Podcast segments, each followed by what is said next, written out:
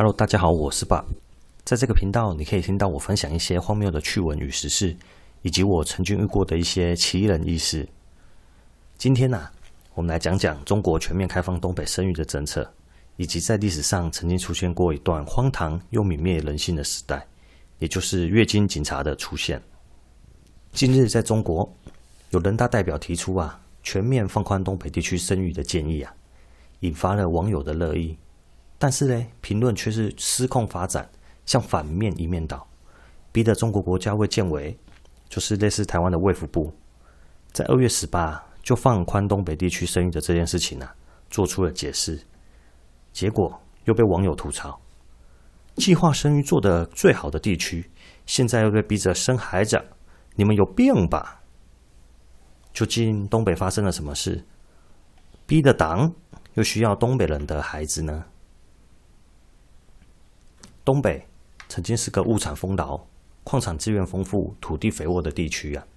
早在清末民初，就是中国最发达的地区之一，有好的粮食生产地，有矿产，有铁路，有航空工业、造船厂等重工业，是个连俄国、日本都争相抢夺的地区。但在近十年啊，怎么却流失了超过两百万的人口，经济掉到全中国的后段班，人民也不再生育了呢？中国啊，要解决人口问题啊，鼓励东北人民多生啊，这背后的目的啊，其实是为了解决韭菜收割不足的问题呀、党为了满足改革开放后沿海省份的发展，没积极发展东北，反而为了满足广东、浙江、上海这些重点地区啊，全力生产原物料、矿产等劳力密集、高污染的产业，使得东北发展的大方向呢，被政治定型了。而在东北的产业利益，基本上啊，早就被政治集团瓜分了。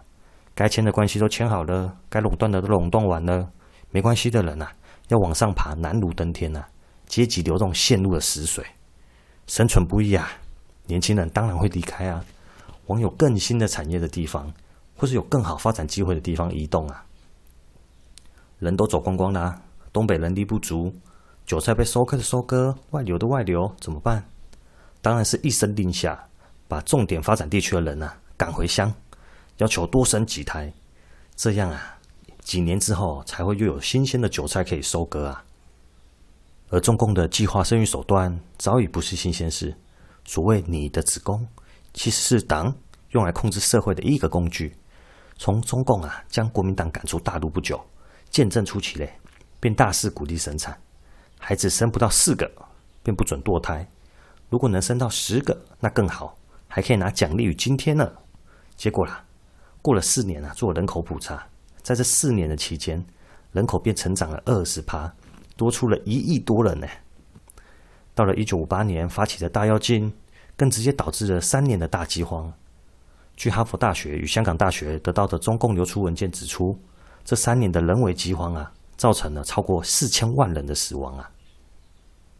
而饥荒过去之后，出现了补偿性生育，大概跟猛感猛感像下饺子一样，婴儿潮又出现的。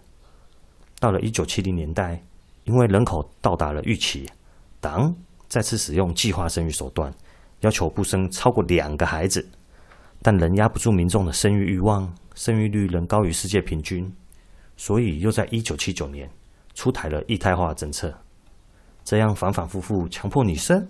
禁止你生，你的子宫还是你的子宫吗？所谓你的子宫啊，只不过是用来控制社会的一个工具罢了。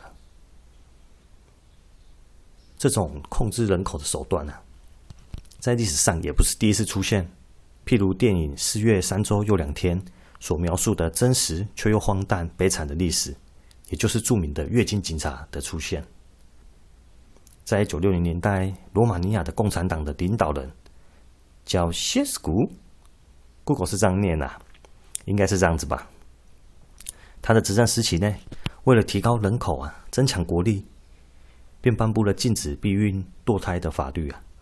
突然间，避孕药跟保险套在罗马尼亚就变成了跟毒品一样，想买呵呵 还只能买走私货呢。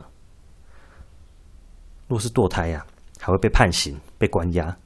另外，当局也颁布了禁止离婚的法令啊，并规定妇女至少要生四个哈哈，有没有很熟悉嘞？这个啊，不生就是背叛国家，税金是要缴的比别人还多的。那这样子逼着人多生小孩，但是没有配套措施，经济又跟不上，人民也不是笨蛋呐、啊，当然能闪则闪，能躲则躲。那执政者啊，为了落实政策，就编制了一个监控单位啊，也就是著名的月经警察。这些月经警察呢，被派出到各个城镇、学校、企业等等各个单位，专门检查什么？检查妇女的私密处啊！你，Sophia，裤子脱下来，怎么最近没有性行为呀？是嫌罚金缴的不够多吗？哎，Maria，你不是结婚一年多了吗？怎么月经还来呀？是不是偷偷避孕？Alexandra，你已经四个月月经没来啊？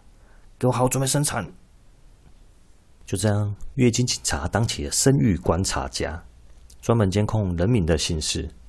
假如啊，被月经警察发现你在避孕或是私下堕胎，就会被罚款、判刑、关押。到了后来，甚至发展到了丧心病狂的境界，把人们的身体啊当作是国家的工具啊，对二十五岁以上的单身女性啊，或是已婚啊却生不出的人呢、啊，进行惩罚。在这种高压的监控下，叫谢斯古的执政当局强行控制妇女身体的自主权啊。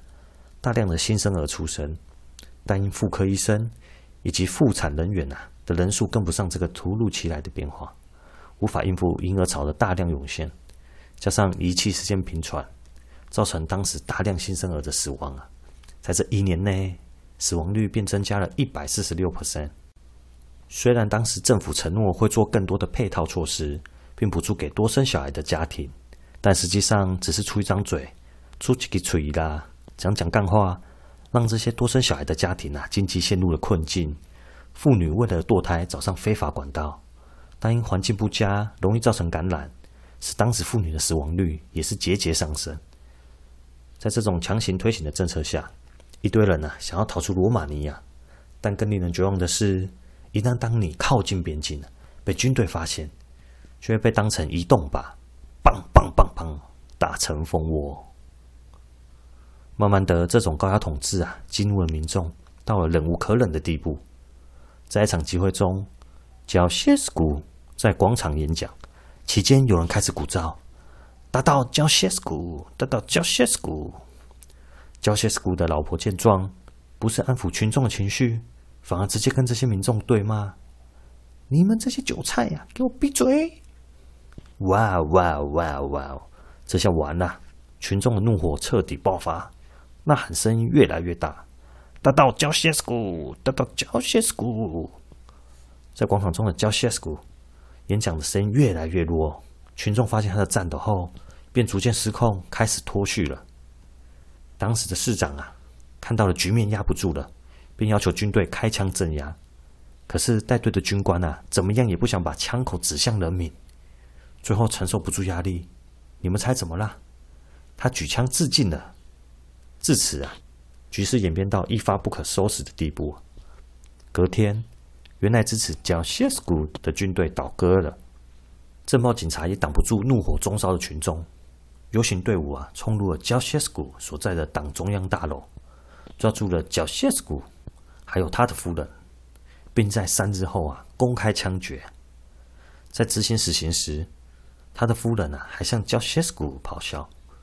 你看他们，他们要把我们像狗一样射杀耶！棒棒棒的几声，最后被称为工人阶级的英雄、民族英雄中的英雄的独裁者，叫谢斯古，就这样在厕所前面的空地被处决了。仅仅几天的时间，罗马尼亚共产党也随之倒台。讲回中国全面开放东北剩余的话题。让人匪夷所思的是，为什么不先开放人烟更稀少的新疆、西藏呢？怎么现在这些地方，尤其是新疆，仍然有维族妇女被强迫动节育手术、置入节育环呢？这件事情可是连新疆政府都间接承认，在二零一八年承认的生育率跟前年相比，直接大幅降低了三分之一呢。啊，呵 呵原来。月经警察并不是历史的遗物，在现在这个文明的世界上，仍然有月经警察的存在，正在以不人道的手法剥夺别人身体的自主权呢。我是 Bob，我们后会有期。